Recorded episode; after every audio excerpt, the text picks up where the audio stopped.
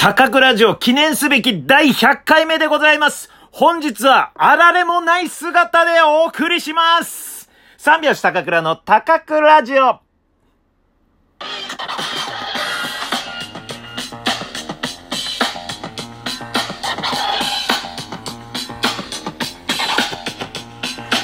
久保高倉で三拍子。そうさ俺たちは漫才師。流行りのリズムに便乗し刻む新しい笑いの歴史。誰もが俺たちのこのことを止めることはできないのさ。誰もが俺たちのこのことを止めることはできないのさ。誰もが俺たちのこのこのことを止めることはできないのさ。誰もが俺たちのこのことを止めることはできないのさ。だご機嫌いかがでしょうか？お笑い芸人漫才師の三拍子高倉涼です。本日は第100回目の高倉城の配信です。おめでとうございます。おれありがとうございます。えー、ラジオトークアプリでお聞きの方は、画面下のハート、笑顔、ネギを連打、そして画面中央の番組をクリップ、画面上のクリップマークをタップしていただければ、あられもある姿になります。ぜひタップよろしくお願いします。えー、100回記念で舞い上がっております。皆さんもぜひ、えー、100回記念ということで、えー、飲めや歌えやで、この配信をお聞きください。えー、そしてタップをね、えー、100回記念ということで、どしどし押してください。えー、あられもない姿というのはですね、えー、まあですね、今日仕事して家帰ってきて、昨日やってた初めてのお使いの、えー、録画を見て、えー、ちょっと涙して、そこから運動しなきゃで外行って走って、えー、腕立てやって縄跳びやって帰ってきてお風呂入ろうかな、上半身脱いで下半身をちょっと脱いだところで、あ、先にラジオやっとこうと。うん。思って今、えー、あられもない姿でございます。上半身脱いで下半身ちょこっと脱いでる、えー、という姿でございます。それがあられもない姿。うん、皆さんね、想像してみてください。え、100回記念だけですよ。えー、これが101回目とか、99はですね、ちゃんと、えー、服を着てますんで、えー、今日、今日だけ勘弁してください。えー、めでたい100回目なんでね、よろしくお願いします。いやー、なんかね、感慨深いですよ。うん、第1回目、えー、から始まってね、まあ、1回目の前にスピンオフみたいな感じで、ちょっとやってみようかっていうね、えー、見切り発車で始めてみたラジオトーク、えー、後輩芸人がね、えー、ツイッターでラジオトークというのをやってますというのを見て、あ、これ自粛期間中、ちょっとやってみようかな。って言って、えー、ラジオトーク、えー、アプリを落として、すぐね、ボタンを押して始めてみたんですよ。そしたら何にも喋れない。うん。で、シャープゼロ、幻のね、シャープゼロも残してあるんですが、その前にシャープゼロの残す前に何回も何回もやってんの。あ、あ、どうもよろしくお願いしますとか。うん、何回もやってて、全部削って、えー、削除して、削除して、で、やっと残したシャープゼロなんだけど、もうこれ100回目だからね、ちょっと昔の放送も聞いてみようと。昔っつっても何ヶ月か前ですよ。100回前だから2ヶ月、えー、3ヶ月ちょい前ですよ。あ、もうそんなやってんのか。うん。まあ、やっぱりね、あのー、たどたどしいというかね、うん。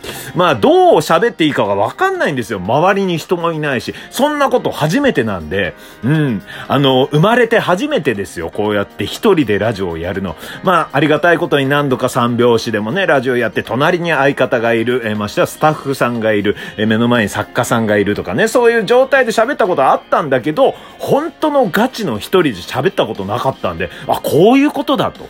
うん。あとは、独り言言わない人生だったんでね。うん。子供の頃から、生まれてから、独り言、うん、言った数、今39歳ですよ。えー、39歳、0歳から39歳まで独り言言った数、多分50回ぐらいじゃないかな。うん、そのぐらい独り言言わないタイプなんですよ。うん、一人花歌は結構ね、歌ってるんですが、一人花歌だと2500曲ぐらいはね、一人花歌は歌ってるんですけど、うん、まあそのね、幻のシャープゼロ見たらですね、暗いな、うん。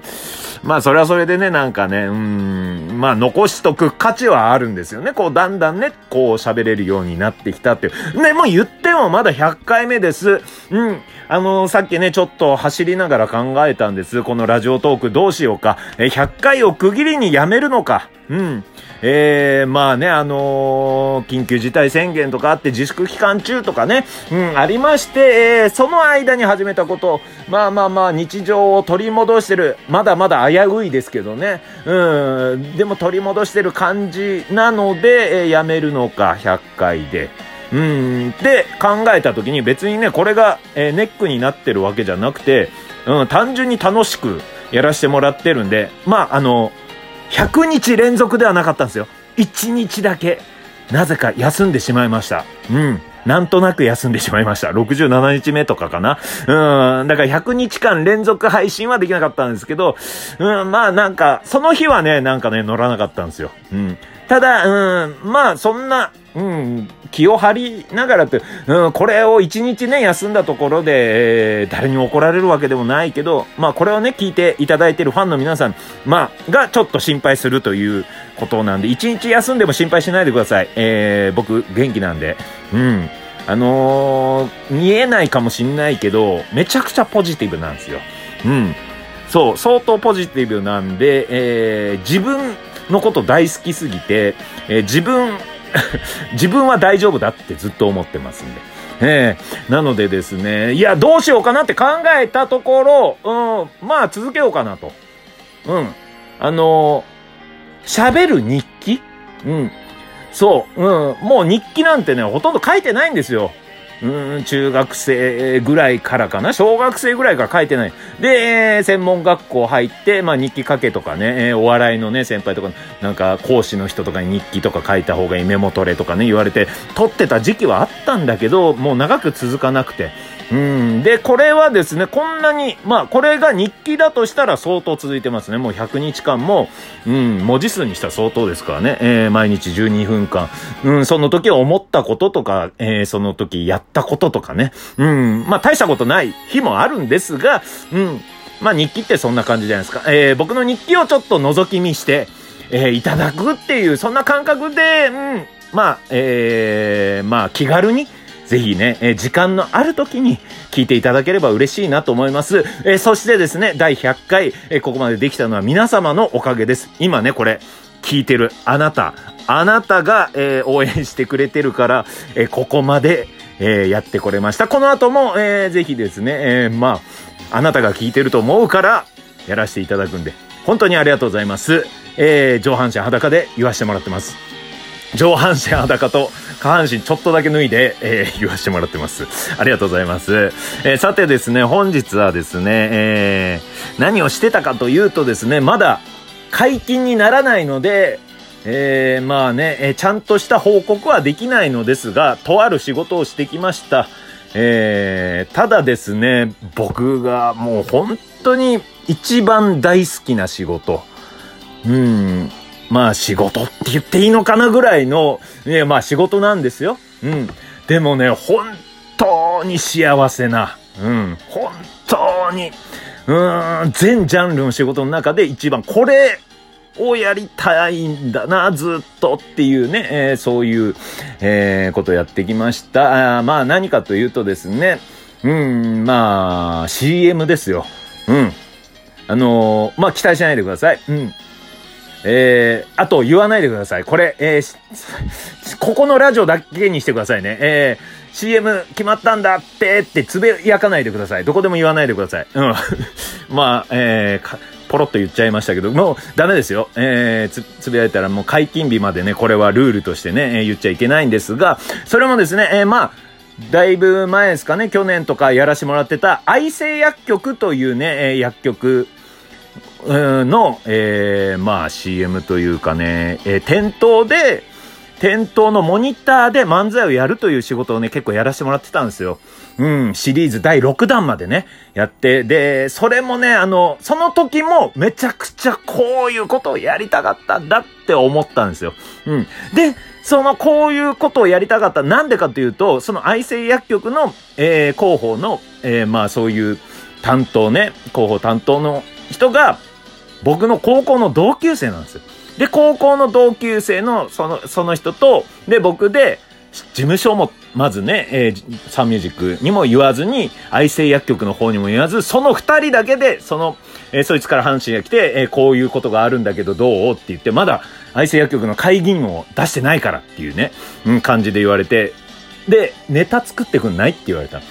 で、え、こんなことやりたいんだけど、これを題材にネタ作ってくんない。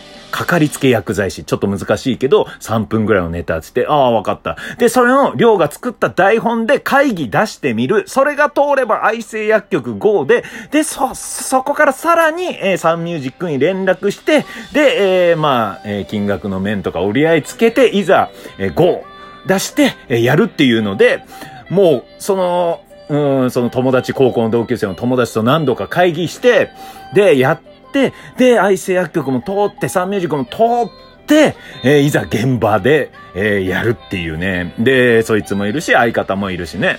えー、いつもやってもらってる、え、ヘアメイクさんもいるし、もう楽しい、非常に楽しい現場。それが6回もあったんですよ。そう、こういうこと。うん、仲間内でっていうね、あの、事務所からもらってきた仕事もありがたいですよ。え、けど、まあ、自分の友達同士で作り上げてきたものが形になった。うん。で、それが愛生薬局だったんですよ。もう感慨深いじゃないですか。うん。